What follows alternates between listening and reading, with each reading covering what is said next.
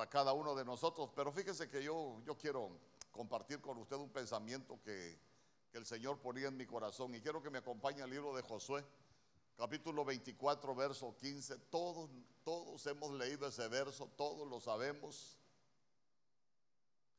Algunos están mandado a hacer ahí su, su adornito con, con ese verso y mire lo que dice. Y si mal os parece servir a Jehová, escogeos hoy a quien sirváis. Si a los dioses a quienes sirvieron vuestros padres cuando estuvieron al otro lado del río, o a los dioses de los amorreos en cuya tierra habitáis. Pero yo y mi casa serviremos a Jehová. Diga conmigo, yo y mi casa serviremos a Jehová. Entonces, entonces mire usted que son versos, hermano, que la cristiandad los tenemos, yo digo, los tenemos por dicho. Y, hay algo que, que, estaba meditando yo en la, en la palabra. Mire, la palabra es tan bonita que a veces no importa cuántas veces la pueda leer uno, siempre tiene algo nuevo el Señor. Quiero comenzar con algo. Hay una genética que Dios puso en nosotros. ¿Por qué? Porque cuando usted se recuerda que Dios dice que formó el huerto, que Caín estableció el huerto, puso al hombre y a la mujer, al hombre lo puso para que lo labrara y para que lo cuidara. Yo le explicaba que esa palabra labrar es, entre muchas cosas, es adorar, pero la palabra labrar también es servir. Y la palabra para ese servicio es una palabra abad. Cuando, cuando nosotros hablamos, ya, ya hemos hablado de dos tipos de servidores, hablamos del servidor Ebed, pero también hablamos del servidor Abad. Y mire usted que la genética de Abad es la que nosotros tenemos. Porque esa es la genética que, había en el huerto, la genética de los vivientes. El, el servidor Abad es aquel que, que, se deleita, hermano, sirviendo al Señor. Es aquel que, que no sirve por compromiso, sino que hay algunos niveles que vamos alcanzando nosotros en, en el servicio. Nos deleitamos sirviendo al, al Señor, hermano. Empezamos a a cuidar nuestro servicio, no lo descuidamos. Entonces, cuando nosotros vemos esa, esa genética, esa es la que nosotros traemos por diseño de, de Dios. Si usted se recuerda cuando nuestro Señor Jesús hablaba del servicio, Él decía que Él había venido para servir y no para ser servido. Él cuando hablaba de la grandeza del reino, Él dijo, el que quiera, el que quiera ser grande en el reino, tiene que ser servidor. La grandeza en el reino no es, no es por muchas cosas que a veces la gente cree, sino que la grandeza en el reino es, es para servir. Entonces, mire, mire qué bonito porque, porque nosotros vamos o, tenemos esa genética, pero esa genética puede ser, puede ser cambiada. Por eso es que cuando nosotros vemos que la Biblia dice que de modo que si alguno está en Cristo, nueva criatura es, las cosas viejas van pasando y todas son hechas nuevas, porque de pronto nuestra genética es trastocada, pero nosotros en eso estamos aquí, en esta casa, hermano. Hoy, hoy dijo el Señor que había venido a, a restaurar, porque muchas veces hasta esa genética tiene que ser restaurada en, en, nosotros. ¿Y cómo la vamos a, cómo nos vamos a ir restaurando nosotros? Enseñando. Dígale al que tiene al lado, hay que enseñar. Entonces vea que Josué, hermano, es, uno de los maestros que aparecen en la Biblia, porque usted lo ve que, Josué siempre se dedicó a, a, enseñar. Y qué bonito sería que si nosotros somos servidores, que nuestras generaciones aprendan a servir. Sabe que yo quiero, quiero hablar con usted algunas cosas que pueden pasar en, en Canaán pero antes quiero ponerle un buen cimiento. Y miren lo que dice Éxodo capítulo 13, verso 8. Éxodo capítulo 13, verso 8. Y lo contarás en aquel día a tu hijo. Diga conmigo, hay cosas que yo le debo de contar a mis hijos. Diciendo, seaste esto con motivo de lo que Jehová hizo conmigo cuando me sacó de Egipto. Entonces mire usted que hay cosas que nosotros como padres, como precursores que llegamos antes al Evangelio, hay cosas que nosotros necesitamos contarle a nuestros hijos. hay cosas que nosotros necesitamos contarle a nuestras generaciones. A ver, porque mire, dice, se hace esto con motivo de lo que Jehová hizo conmigo cuando me sacó de Egipto. A ver, a ver, ¿qué hacía usted en Egipto? Porque Egipto es figura del mundo. ¿Qué hacía usted en el mundo? ¿Ah?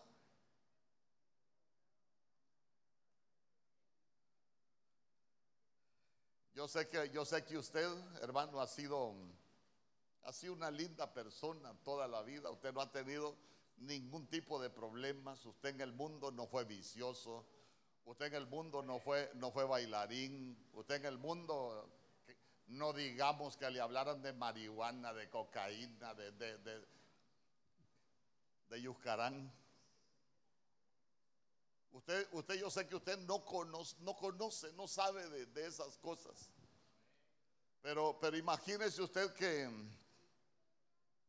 que uno debe de darse cuenta, y, ahí vamos a ir viendo más adelante, que hay cosas que nosotros le deberíamos de contar a nuestros hijos. ¿Por qué? Porque, porque cuando se ignora la historia, se puede cometer el error de volverla ¿Ah? ¿A qué? A repetir. Escuche bien, escuche bien. Cuando no se conoce la historia, se corre el riesgo de volverla a repetir. Mire,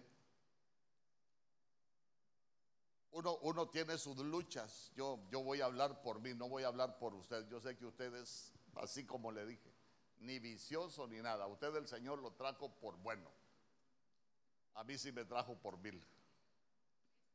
Yo tuve un papá, un hombre serio, así con una voz como la mía, así como con voz de hombre. Pero a mi papá le gustaba el guaro, el yuscarán. Y yo era el, el varón mayor. Él no era borracho, él se tomaba sus dos, tres octavos y se acostaba, pero él, él, digo yo, cometió un error. Pero qué bueno que cometió un error porque ese error a mí me va a servir para enseñarle a usted. Yo le iba a comprar los octavos, él se tomaba su trago y me dejaba, ¿cómo es que le dicen al, al que le dejan ahí en el fondo a uno? ¿Ah? ¿Y sabe, sabe qué me decía mi papá? Tenga para que se haga macho, porque los hombres bebemos guaro, me decía. Yo le digo a mi esposa, me hice tan macho que yo a los 13 años, pasaditos los 13 años, mi mamá me tenía que esperar para abrirme la puerta, porque me aprendí a zamparme guaro como usted no tiene idea. Es más, cuando yo tenía 16, 17 años, ya tenía que tomar demasiado guaro para emborracharme, entonces lo mezclaba con cerveza. Una cerveza en un vaso y le echaba un octavo de guaro. A eso llegué yo. Y digo yo, lo vivió mi papá porque se lo enseñó su papá, mi abuelo. Y lo viví yo porque me lo heredó mi papá. Pero yo dije, yo voy a contárselo a mis hijos para que la historia no se vuelva a repetir. Entonces, entonces yo, yo les cuento, mire, probablemente yo por todos los errores que cometí no estaría ni vivo si la misericordia del Señor no me hubiese alcanzado pero a donde el Señor nos ha llevado, a donde el Señor nos tiene, nosotros a cada rato le decimos, hace poco, hace como un día, dos días, estábamos hablando con, con Mario Samuel todavía, pues Maoli ya, ya se fue. Pero, nosotros hablábamos con Mario Samuel y le decíamos todas las cosas que uno debe de tener cuidado. Y ahí se va a dar cuenta usted por qué se lo estoy diciendo, que hay cosas que nosotros le deberíamos de repetir cuando el Señor nos sacó de Egipto, la Biblia dice, lo que Jehová hizo conmigo. Mire, los hijos de uno se pueden volver malagradecidos.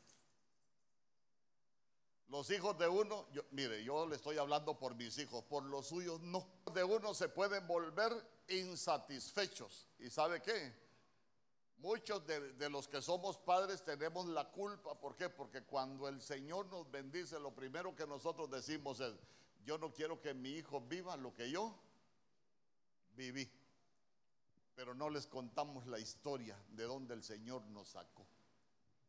Y ese es un peligro. Porque mire, que, mire qué tremendo lo que dice la Biblia. Y ese remes de Maoli, yo le dije, ya lo desarrollaste, no, pues yo, lo agarré para predicarlo. Porque mire qué tremendo. Se lo vas a contar a tus hijos.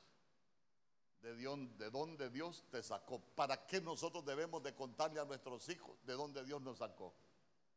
¿Ah?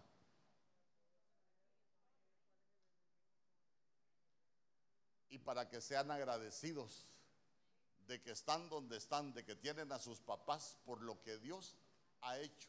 Que nosotros llegamos a tener lo que tenemos, pero es por lo que Dios ha hecho con nosotros. Yo le aseguro que, yo le aseguro que aquí vemos muchos que si el Señor no nos hubiese alcanzado, estuviésemos mal. Yo le aseguro que si a, muchos de nosotros el Señor no nos, no nos hubiese alcanzado, eh, allá anduviéramos dando tumbos en la calle. Pero nosotros por su bondad, por su misericordia, es que hoy estamos aquí. ¿Cuántos dicen amén? Entonces, entonces yo a eso lo quiero llevar. Yo quiero hablarle de las generaciones que sirven a Jehová. Porque sabe, sabe que nosotros necesitamos enseñarle a nuestros hijos en primer lugar que sean, que sean agradecidos. Y que nosotros al Señor le servimos porque estamos agradecidos. Entonces, mire, hay tantas cosas que, yo quisiera hablar, pero voy a tratar de, ser breve. Yo le decía a Oscarito, solo tengo como unos, como unos tres o cuatro versos ahí que hablar con usted, pero a veces esos tres versos se alargan. Cuando el pueblo de Dios en desierto, no hubran a sus hijos. ¿Por qué? Porque el desierto fue un lugar de prueba. El desierto es un lugar difícil. En el desierto, hermano, vieron la provisión de Dios, pero usted se va a dar cuenta que el pueblo en el desierto todavía quería volverse a Egipto. Sabe que el verdadero problema del cristiano está cuando nosotros comenzamos a alcanzar las promesas en Dios. Cuando estamos en el desierto no hay problema. ¿Sabe por qué? Porque en el desierto nuestros hijos nos ven batallar, nuestros hijos nos ven pelear, nuestros hijos nos ven luchar. En el desierto todavía hay escasez, hay tantas situaciones que nosotros vivimos. Entonces ahí no hay mucho problema. Porque Josué, hermano, lo estaba enseñando allá en el final de, la conquista de Canaán. Yo no sé a quién van a servir ustedes, pero mire, en ese interim sucedieron cosas bien tremendas. Mire usted, Josué lo enseñó al principio. Josué capítulo 3, verso 10.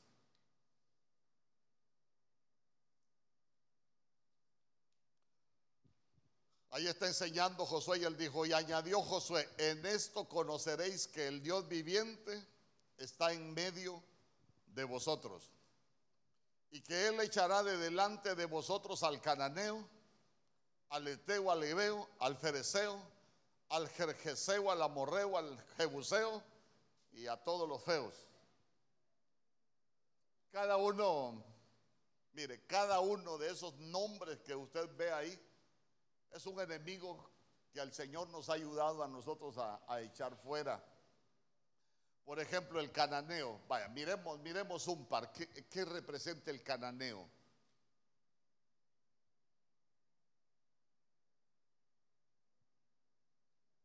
Hola. ¿Qué representa el cananeo? ¿Perdón? Los cananeos representan maldiciones ancestrales, maldiciones generacionales. Porque usted se da cuenta que Canaán, hermano, Canaán fue maldito y ni tan siquiera había nacido. Y él fue maldecido por culpa de sus padres. Cuando cambió la desnudez de su papá, dijo, maldito sea Canaán. Entonces mire usted que la, maldición vino por un error que cometió su papá. La maldición recayó sobre el hijo.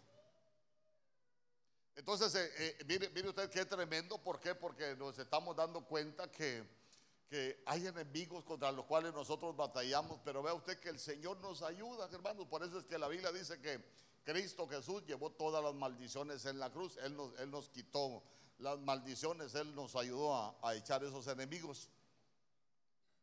Eteo lo que significa es terror. Y se recuerda usted que la Biblia dice que el perfecto amor echa fuera todo todo temor, todo miedo, todo terror, lo echa fuera el perfecto amor. Entonces, entonces mire usted,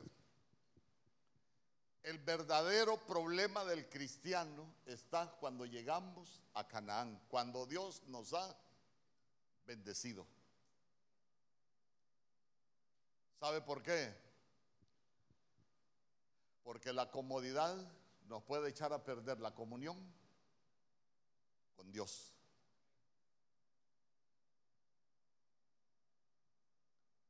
Hay personas que Dios los bendice y lo primero que hacen es no volver a la casa del Señor.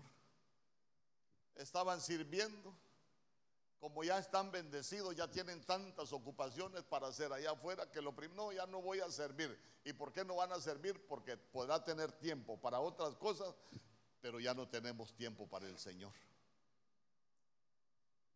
Yo he conocido gente, por eso le digo, no, no estoy hablando de usted He conocido gente que Dios les permitió alcanzar cosas bonitas y lo primero que hicieron fue no volver. Ya no tuvieron tiempo para, para congregarse, ya tuvieron tiempo para andar haciendo esto, andar haciendo lo otro, pero, pero ya de pronto como que no tenemos tiempo ni para servir al Señor ni para buscar al Señor. Fíjese que yo tenía un amigo, bueno, tengo un amigo, él, él, no vive acá, pero platicábamos mucho y él me decía, yo reconozco que tengo un problema. Solo cuando estoy acabado me dan ganas de ir a la iglesia. Pero cuando estoy siendo bendecido, viera qué ganas de andar paseando me pegan, me decía. Hermano, y yo lo conocí, hermano, que, que, que lo que más pasaba eran tiempos malos y yo decía, eh, qué tremendo, porque si uno entiende que, en el tiempo bueno hay cosas que cambian, uno, uno tiene que aprender, hermano, a batallar contra eso para que el Señor nos siga bendiciendo. Dice, amén conmigo. Pero, pero vea usted que a veces nos damos cuenta, a veces hay cristianos que ni cuenta se da, hermano. A veces nos vamos a disfrutar del éxito. Y como le repito, no lo digo por usted. Lo digo por el que está a la par suya. Usted se recuerda de alguien, usted se recuerda de alguien que Dios lo bendijo y después de que alcanzó la plenitud de la bendición, se echó a perder. ¿Ah? El rey Salomón.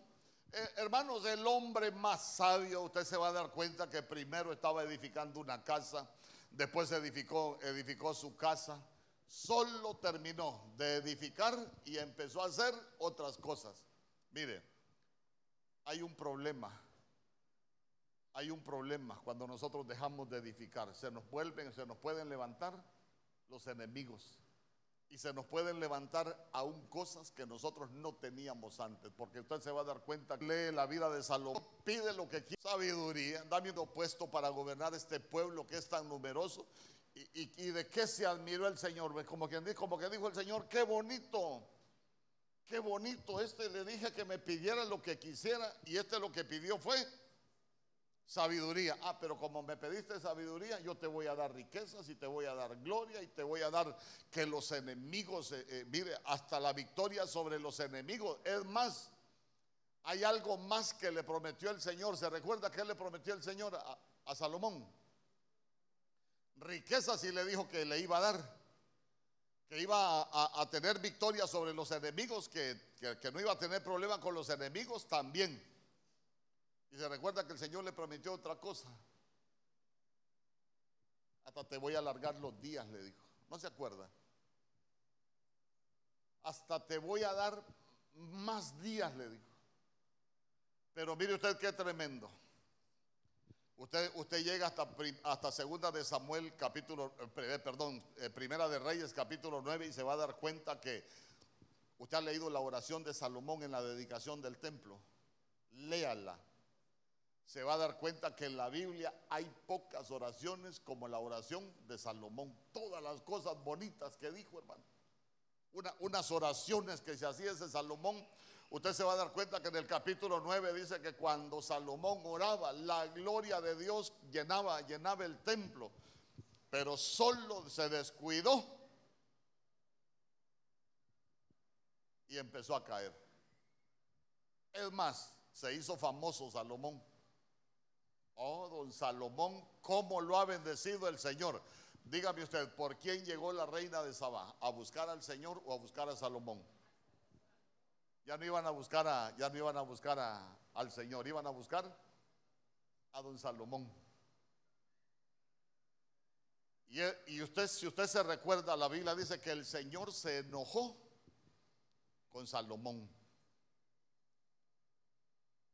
Y empezó a vivir tiempos difíciles. En números, capítulo 33, verso 55. Mire, mire lo que dice la Biblia. Búsquelo usted ahí. Números capítulo 33, verso 55. Mire lo que dice. Y si no echareis a los moradores de aquel país de delante de vosotros, sucederá que los que dejareis de ellos serán por aguijones en vuestros ojos y por espinas en vuestros costados. Y os afligirán sobre la tierra en que vosotros habitaréis. Entonces, mire.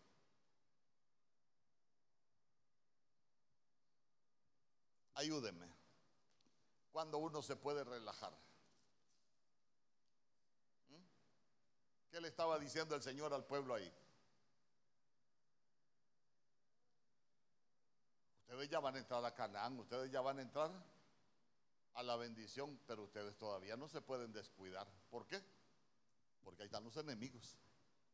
Hermano, vivir va a tener a veces los cristianos creemos que, la vida nos va a cambiar, hermano. No, no, no, no, no. Perdóneme, perdóneme que se lo diga. Si la Biblia dice que nosotros no tenemos lucha contra carne ni sangre solamente, sino que contra principados, contra potestades y contra huestes de iniquidad en las regiones. Por eso es que el Señor habla de nosotros que somos soldados, porque entramos a formar parte de un ejército que nosotros entrenamos para batallar.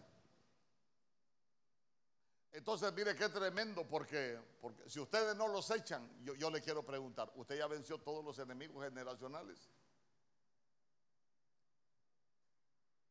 Usted se puede dar el lujo de decir, mire pastor, nosotros enemigos espirituales, ni potestades, ni principados, ni de la carne ya no tenemos. Hoy el Señor habló de, habló de, de que has dejado entrar la ira, a saber a quién le habló, porque aquí solo habemos ciruelas, jocotes en miel, así dulcitos, pastor.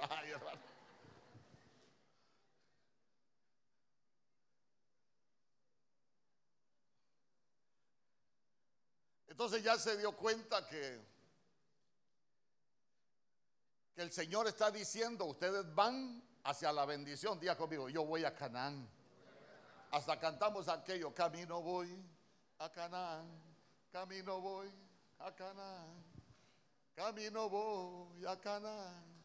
Oh, gloria a Dios, camino voy a Canaán. es la tierra buena. Canaán es la bendición que Dios tiene para nosotros. Pero ya se dio cuenta que el Señor nos advierte.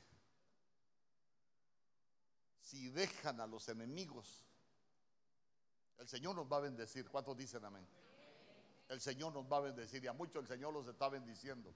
Pero ya se dio cuenta que nosotros necesitamos echar de la, de, la, de la tierra que Dios nos dio a los enemigos, porque dice, si los dejamos, van a ser por aguijones en vuestros ojos. A ver, ¿qué es que un enemigo sea por aguijón en los ojos?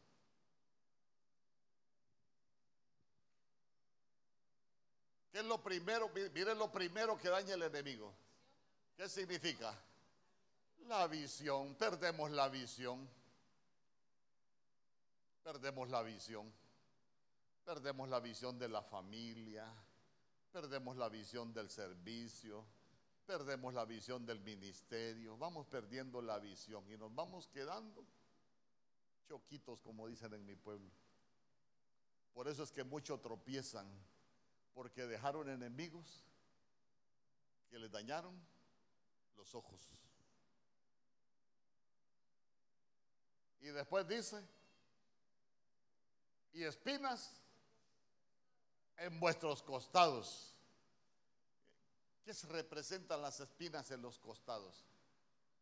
Imagínense que, solo imagínense, a usted no le va a suceder, ya conmigo, a mí no me va a suceder. Solo imagínense que a usted le digan, eh, eh, amor, anda acostate y cuando se acuesta se mueve para un lado, se mueve para... Entonces, entonces ¿qué representa que, que, el Señor ponga, que, que los enemigos serán espinas en nuestros costados?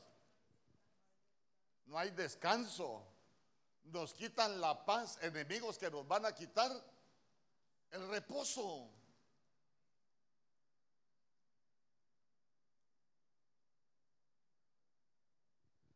Imagínese usted, tal vez puede tener una buena, una buena cama, pero, pero si, los, si los enemigos son por aguijones, eh, por espinas en los costados, hermano, lo que vamos a perder es el descanso. No hay descanso. La vida se nos vuelve eh, un afán. Nosotros empezamos a, vivir cosas totalmente fuera de la voluntad de Dios. Pero el Señor nos, nos bendijo. El problema es que nosotros no supimos administrar la bendición que Dios nos dio. Amén. Dios lo va a bendecir a usted. Pero hay cosas que nosotros debemos de decirles a nuestros hijos. Entonces, mire, ahí estamos en el libro de números y Josué lo está enseñando. Jueces capítulo 3, verso 1.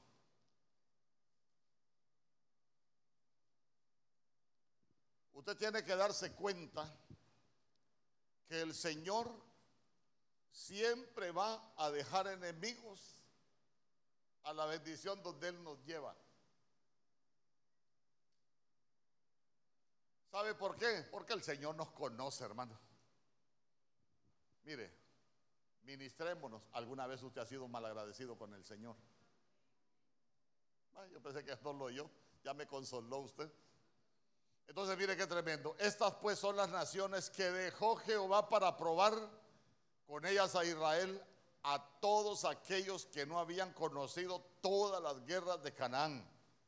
Verso 2 solamente para que el linaje de los hijos de Israel conociese la guerra, para que la enseñasen a los que antes no la habían conocido. A ver.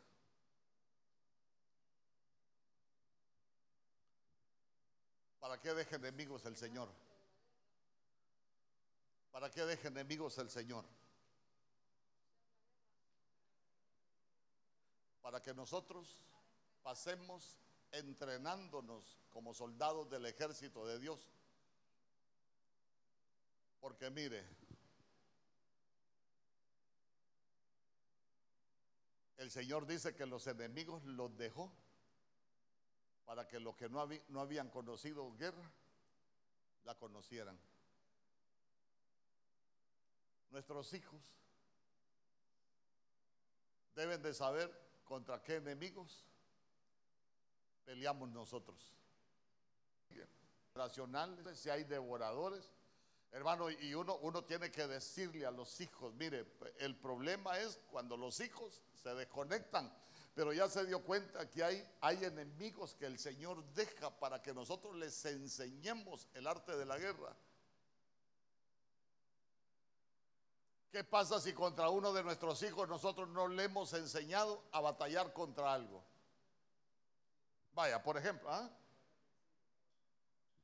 Vaya, por ejemplo, ¿cuántos tenemos hijos en las escuelas y colegios? Usted le enseñaba a sus hijos que puede salir un marihuano ofreciéndoles marihuano en el colegio. Usted les enseñaba a sus hijos cómo reaccionar y qué hacer.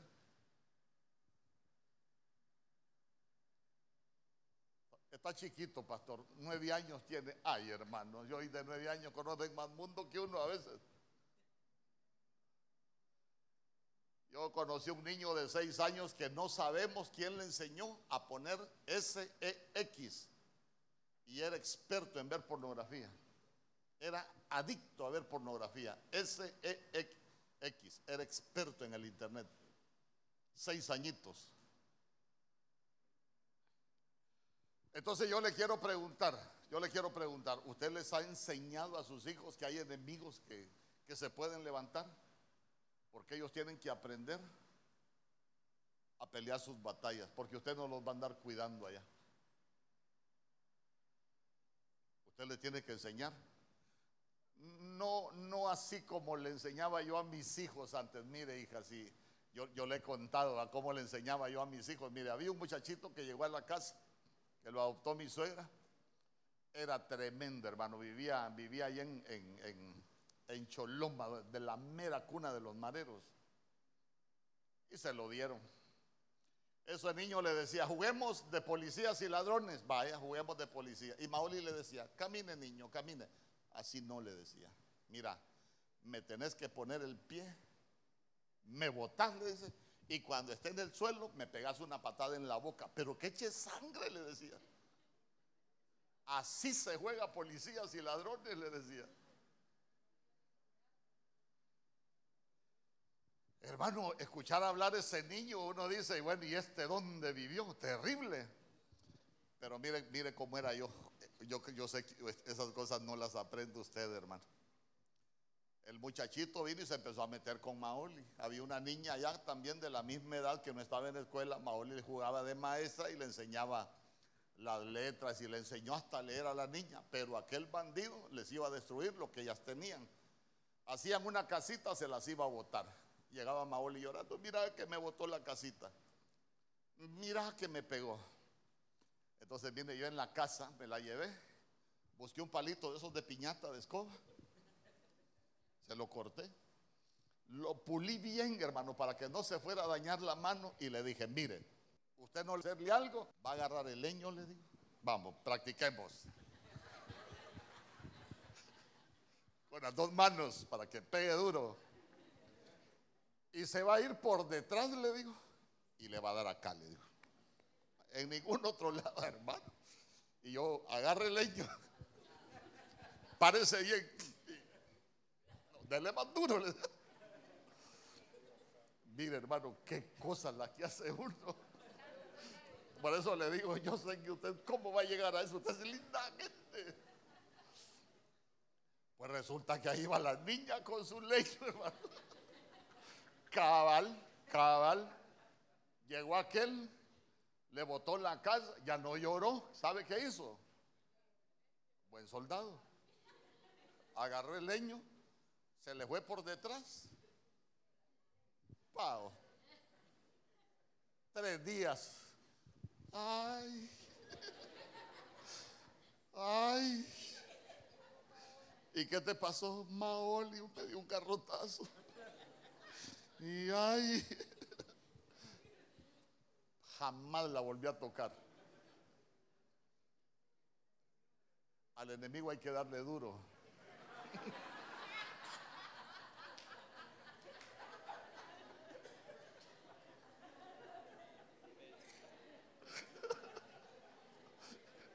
ya, ya dejemos la carne. Al enemigo nosotros tenemos que demostrarle que tenemos el control, porque si no, el enemigo siempre se va a querer levantar en contra nuestra. Después llegaba el otro primo y le decía, Maoli, yo te cuido. y le decía yo, ya te diste cuenta que pega duro, Entonces, entonces mire usted que no le vaya a enseñar esas cosas a sus hijos. Solo yo que iba a ser pastor y tal vez algunos de aquí que van a ser pastores.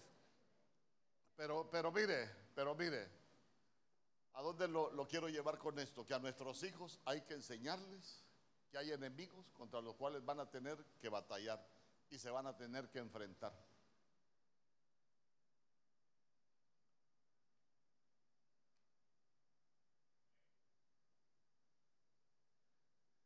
Porque uno no sabe a lo que se van a enfrentar los hijos allá afuera, hermano. Usted se ha dado cuenta que hay jovencitos que se suicidan. ¿Y por qué se suicidan? Porque los agarraron allá afuera a hacerles bullying y los dañaron tanto que cuando ya no aguantan lo que hacen es que acaban con su vida y nosotros ni cuenta nos damos porque no les enseñamos a pelear contra esos enemigos, contra los burladores.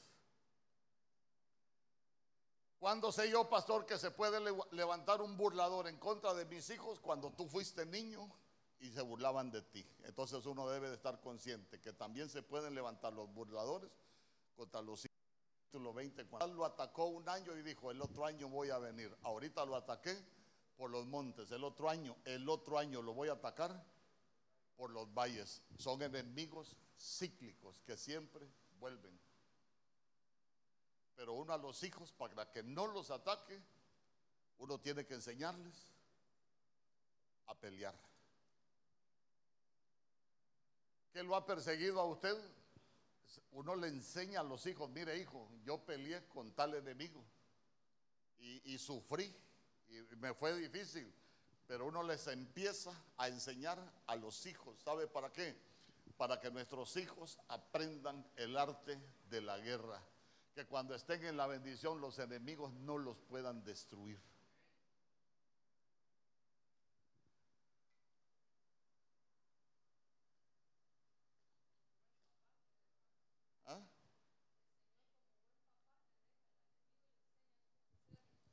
Mire, es que es que quién le dejó el quién le dejó el enemigo? El Señor nos dejó el enemigo, pero ¿quién nos enseña a nosotros a pelear contra ellos? El Señor. Entonces, vea usted que es claro el ejemplo. Ahí están los enemigos, el Señor los deja y, nosotros como padres tenemos que enseñarle a nuestros hijos a batallar contra eso. Dísame conmigo. En jueces capítulo 2, verso 10. Mire lo que dice la Biblia.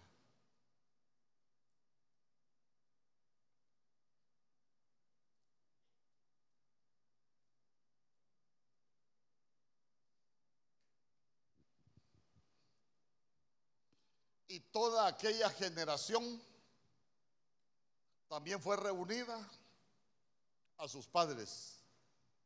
Y se levantó después de ellos otra generación que no conocía a Jehová, ni la obra que él había hecho por Israel. Ay, hermano, mire, uno cuando cuando cuando ve esas cosas se levantó una generación que no conocía. Pero si un, un libro antes les enseñaron, les dieron Canaán, les dieron la promesa pero ya se dio cuenta. Me voy, a, me, voy a, me voy a adelantar un poquito. Usted se recuerda que cuando esa generación no conocía al Jehová, a Jehová, ¿cómo empezaron a vivir esas generaciones? Cautivos.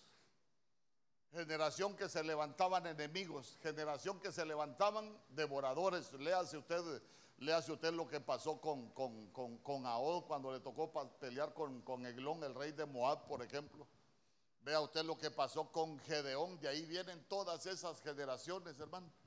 De ahí es donde vienen todas esas generaciones, ¿sabe qué? Que estuvieron en Canaán, disfrutaron de la bendición, pero de pronto vemos que después, como no les enseñaron, terminaron persiguiendo. Quito de Gedeón, porque esas, esas son las generaciones que ya no conocían del Señor. Ellos sembraban, pero dice que venía el madianita y el amalecita. Son perseguidores ancestrales. ¿Y qué les devoraban? Les devoraban el fruto de la cosecha. ¿Sabe cuándo es eso? Cuando la gente trabaja y no le rinde. La gente no es aragana, batalla, pero, pero ahí está con los devoradores. ¿Sabe cómo es eso? Como cuando uno alcanza algo bonito en Dios, una buena familia y de pronto se levantan los devoradores y nos dejan sin nada, porque nosotros no les enseñamos a nuestros hijos a pelear contra lo que nos persigue, a pelear contra los enemigos que hay. Y, sabe que es lo más terrible, que a ellos no les enseñaron el arte de la guerra, a ellos no les enseñaron a pelear contra los enemigos en Canaán, en la bendición.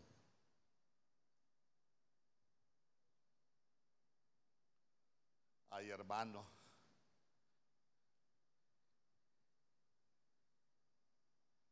La bendición es buena.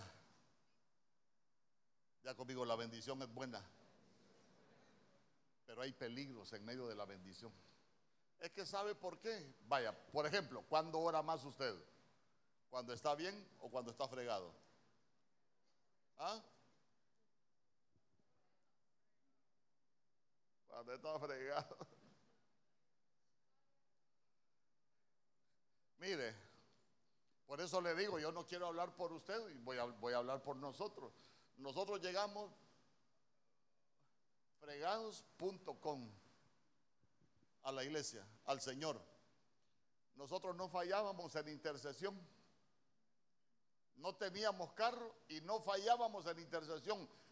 Todos los días que había intercesión en la madrugada íbamos. De ahí el Señor nos dio un carro y nos empezó a bendecir y dejamos de ir a intercesión. Ya teníamos carro. Y cuando no teníamos carro, no fallábamos. ¿Y usted? No, yo, yo no quiero que usted se sienta ni cargado ni culpable. Yo solo le estoy enseñando que Canaán tiene riesgos, que Canaán tiene implicaciones pero ya se dio cuenta que hay una enseñanza que nosotros tenemos que, darle a nuestros hijos cuando el Señor nos sacó de Egipto, pero que nosotros le comenzamos a servir porque esa es la genética. ¿Por qué? Porque uno se da cuenta que, servirás al Señor tu Dios y Él bendecirá tu pan, tu agua y Él quitará las enfermedades de en medio de tu casa. Eh, que hay que servir al Señor con deleite, deleítate a sí mismo sirviendo al Señor. Y ellos siempre nosotros descuidamos. Y mire, por eso es que la Biblia dice, y conoceréis la verdad y la verdad. Nosotros podemos estar bien, pero deberíamos anhelar estar mejor. ¿Y sabe qué? Uno va entendiendo en esto que la recompensa para estar mejor está en el servir al Señor. Si yo le aseguro que yo le aseguro que muchos llegamos al Señor con la vida arruinada. Lo que somos hoy es porque su favor nos alcanzó, porque su gracia nos alcanzó, porque su misericordia nos alcanzó. Hemos disfrutado de la bondad de Dios. Entonces, ¿sabe qué? Nosotros debemos de ser así como dijo Josué, responsabilidad generacional. Yo y mi casa vamos a servir al Señor. Porque, porque usted se va a dar cuenta que nosotros cuando estamos conectados, hermano, pasamos en guerra. Le estoy hablando espiritualmente, no, no en guerra con los hermanos. Ya de esas guerras deberíamos de dejarlas a un lado. Pero, pero uno, uno debe de darse cuenta que en medio de la bendición hay enemigos. Hay gente que usted los ve. Uy, unos días están ahí por las redes que uno dice, Dios santo, que Qué bendición la de los hermanos. Y, a los días usted los ve, como dijo el corito, ando volando bajo. No más. No más porque anda volando bajo. Como dijo el chavo, vuelve el perro arrepentido, con la mirada perdida, con el hocico entre las piernas y el corazón.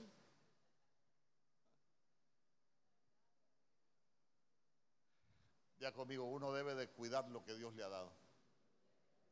Por eso mire qué mensaje el de José. Yo no sé a quién van a servir ustedes, pero yo en mi casa vamos a servir al Señor. Yo no sé si ustedes van a volver. ¿Sabe que José lo que estaba haciendo ahí es advirtiéndole? Ahí están los enemigos, ahí están los amorreos. Si ustedes dejan de servir, en buen catracho, los van a volver a fregar.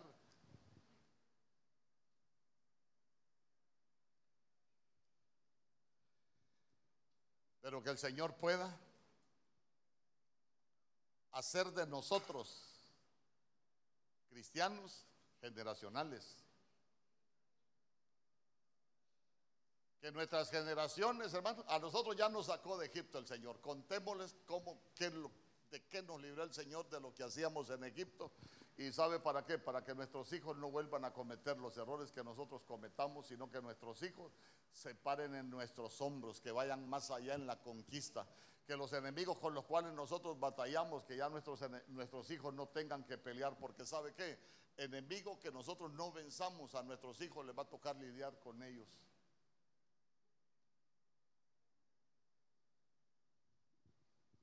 Porque vivimos en un mundo de confrontación, hermano.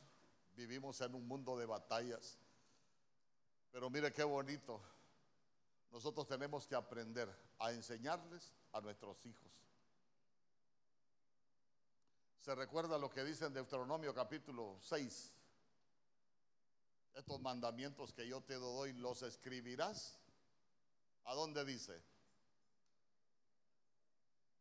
Al andar por los caminos. Nosotros debemos de enseñarle a nuestros hijos que sean generaciones de mandamientos, no de sentimientos ni de emociones, que sean generación de mandamiento. Porque muchos tenemos un evangelio de pensamientos y de dichos nada más, pero que estamos lejos de vivir realidades en Dios. Lo que nos va a llevar a nuevos niveles son las realidades que nosotros podamos vivir en Dios. Mire, 50 minutos tengo ahí. Yo quiero que cierre sus ojos.